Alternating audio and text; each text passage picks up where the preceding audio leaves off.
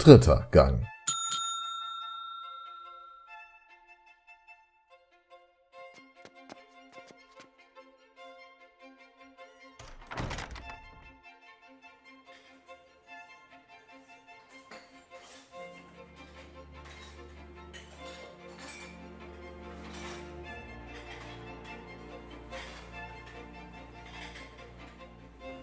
Ein beeindruckender Ort, vorzugsweise mit Marmorsäulen aus dem alten Pompeji und Holzböden. Lebensmittel von höchster Frische, Qualität, ausgefallene Rezepte, Raffinesse. Eine charismatische Führungsfigur, die selbst zur Marke werden könnte. Ein Bewusstsein für die Tradition und der Wille, sie zu brechen.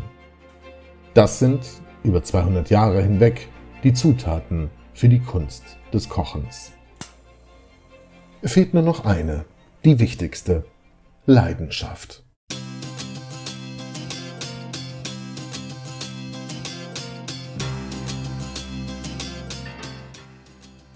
Und ein Kochmesser. Kein Messerblock, keine Säbelvariation, einfach ein einziges gutes Messer.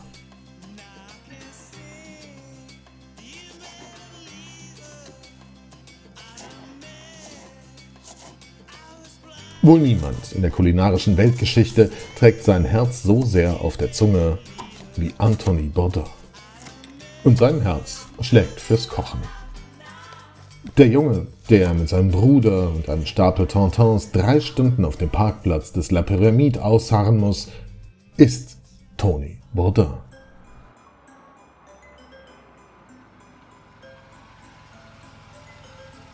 Es ist der Sommer, in dem auch diese Familie aus Amerika eine ausgedehnte Reise durch das Land der Ahnen macht. Frankreich.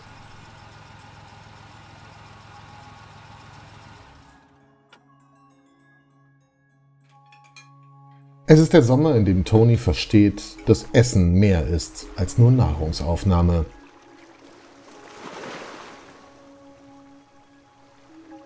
Es ist der Sommer, in dem er seine erste Auster isst, direkt aus dem Schleim des Meeres. Sie schmeckt nach Seewasser, Salz und Fleisch und irgendwie nach Zukunft.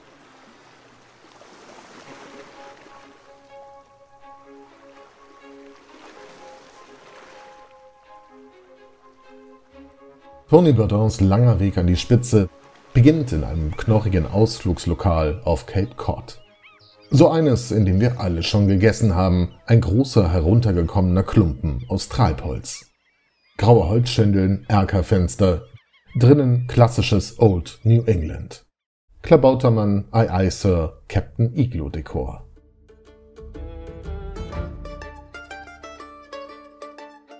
Dazu in der Küche ein Kindheitstraum. Eine Truppe von Köchen wie eine Piratencrew. Ihr Schiff ist die Küche und Tony ganz unten. Schritt für Schritt geht es nach oben. Zum Vorbereitungskoch, der früher da sein muss als alle anderen. Schnibbelt, würfelt, putzt, bis die Mise en place für die Postenköche stehen. Postenkoch nur für Salate oder Vorspeisen, Pfannengerichte oder am Grill. Tätig auf Annonce der Kellner. Weiter zum Sous-Chef, Chef de Cuisine und dann zurück in New York zum ersten Job als Chefkoch.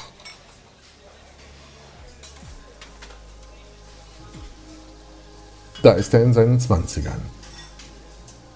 Ein Junge, der sich verwandelt hat in einen Adrenalinkick suchenden, lusthungrigen Sinnlichkeitsjunkie, der ständig schockieren, amüsieren, entsetzen und manipulieren will.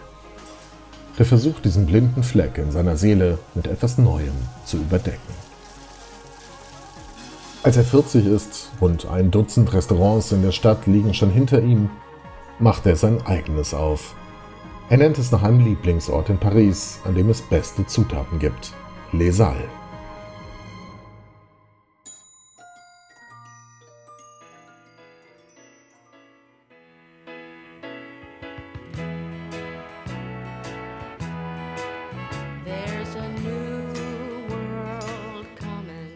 Als dessen Chef schnauzt der Lieferanten an, wenn sie zu viel liefern oder zu wenig, zu langsam, zu schnell, zu früh, zu spät Ware bringen. Er ist der Captain seiner eigenen Piratencrew. die ständig auf der Suche nach dem besten Geschmack ist.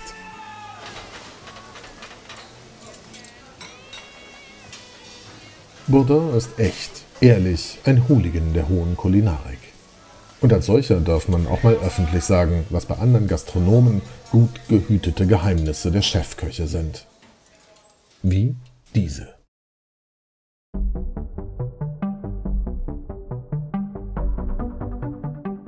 Montags keinen Fisch bestellen, denn der Großteil der Meeresfrüchte ist da schon vier bis fünf Tage alt. Wurde für das umsatzstarke Wochenende angeschafft, die etwas sensibleren Reste von Kabeljau und Lachs am Sonntag auf der Brunchkarte verwendet, als Meeresfrüchtesalat mit Vinaigrette betäubt oder in Cocktailsoße gebadet. Was Montagabend noch zu haben ist, will keiner haben. Überhaupt sind der Brunch Sonntag und das Montags-Special hervorragende Gelegenheiten zur Resteverwertung. Dienstag dagegen ist okay, ein guter Tag essen zu gehen. Die Ware ist frisch, die Crew ist es auch. Von Dienstag bis Samstagabend durchgängig im Einsatz, haben die Spitzenköche danach ein wenig frei. Was glauben wir also, wer am Sonntag unseren kanadischen Bacon knusprig brät?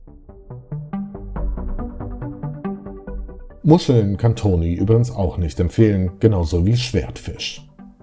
Erstere kann man nur in der absoluten Spitzengastronomie wirklich frisch und angemessen lagern. Letzterer hat ein veritables Problem mit einem Untermieter. Und eine Sauce Hollandaise muss man auch als das sehen, was sie ist. Eine Petrischale. Baudin räumt mit allerhand Mythen aus der Welt der Restaurants auf. Natürlich kommen die Reste vom eigenen Brotkorb am Nebentisch zum Einsatz. Natürlich beginnt fast jedes warme Gericht der französischen Küche mit Butter und wird am Ende mit Butter verfeinert. Wenn es gut läuft, sogar mit der dicken, käseartigen normannischen Butter. Natürlich ist die Profiküche besser, weil sie Schalotten einsetzt, statt nur profaner Zwiebeln. Stahlringe zum Aufstapeln der Beilagen und Plastikflaschen zum Anlegen eines Soßenspiegels. Natürlich sind die großen Küchen Maschinenräume des Geschmacks, in denen bei großer Hitze gerührt, geschwenkt, geflucht und sich geschnitten wird. Wie wenig wir doch im wohltemperierten Gastraum davon wissen. Wir Soßen-Nachbesteller vor dem Theater noch schnell einen Happen essen geher Medium Steak Esser.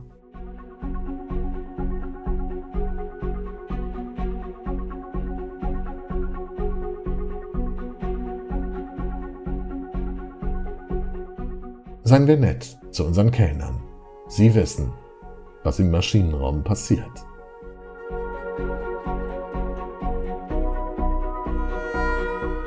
Sollte man deshalb nun den stinkenden Käse aus Rohmilch ablehnen den Hummer vom Grill, um den die Fliegen kreisen in dieser idyllischen Bretterbude, an einem Strand irgendwo in der Karibik.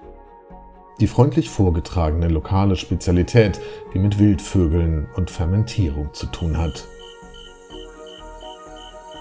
Nein, sollte man nicht, sagt Tony Bourdin. Denn Essen ist auch Risiko, Abenteuer, Neugier.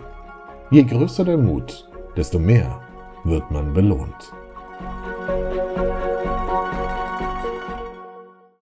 Seine Leidenschaft für das gute Essen ist echt, seine Sprache derb. Für Vegetarier hat er wirklich kein Verständnis. Oder Veganer, die er als militante Splittergruppe der Vegetarier bezeichnet, Hisbollah gleich. Ein Leben ohne Steak, ohne Fonds, ohne Foie Gras, es ist möglich, aber sinnlos.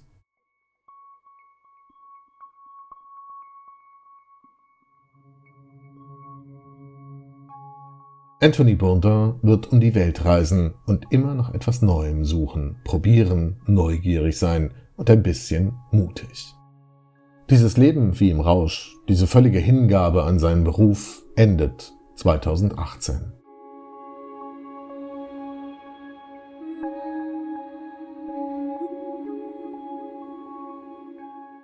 Nervös geworden, ein ganz klein bisschen aus der Bahn geraten, ist er nur ein einziges Mal. Da betritt der größte aller Köche sein Restaurant in New York City und bestellt das Vier-Gänge-Menü. Ein Essen für Paul Bocuse.